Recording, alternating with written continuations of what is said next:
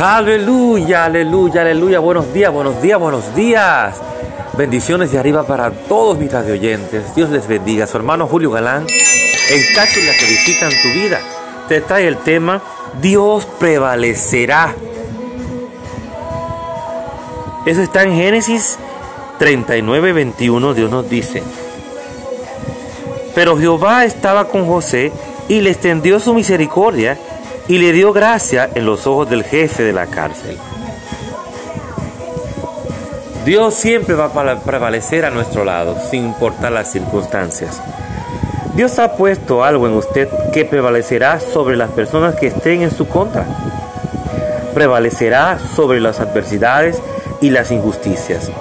Usted tiene la gracia no solo de comenzar, tiene algo todavía más poderoso, la gracia para terminar lo que comenzó. Cuando usted tiene una actitud como la de José, no puede permanecer derrotado. La vida podrá empujarlo hacia abajo, pero Dios lo volverá a impulsar.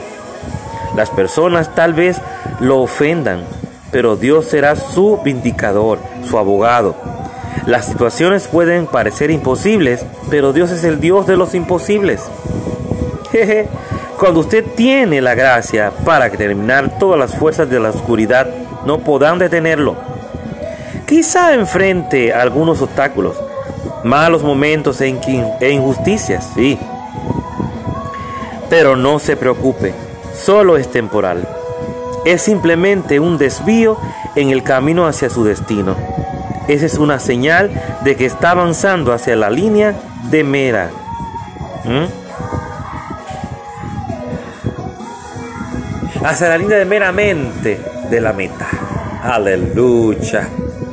Aleluya. Dios te bendiga, Dios te guarda. Recuerda algo. Dios siempre va a permanecer a tu lado. Va a permanecer, va a prevalecer. Su justicia, su misericordia y su amor siempre van a prevalecer. Así que Dios te bendiga, Dios te guarde. Tu hermano Julio Galán en cápsulas que edifican tu vida.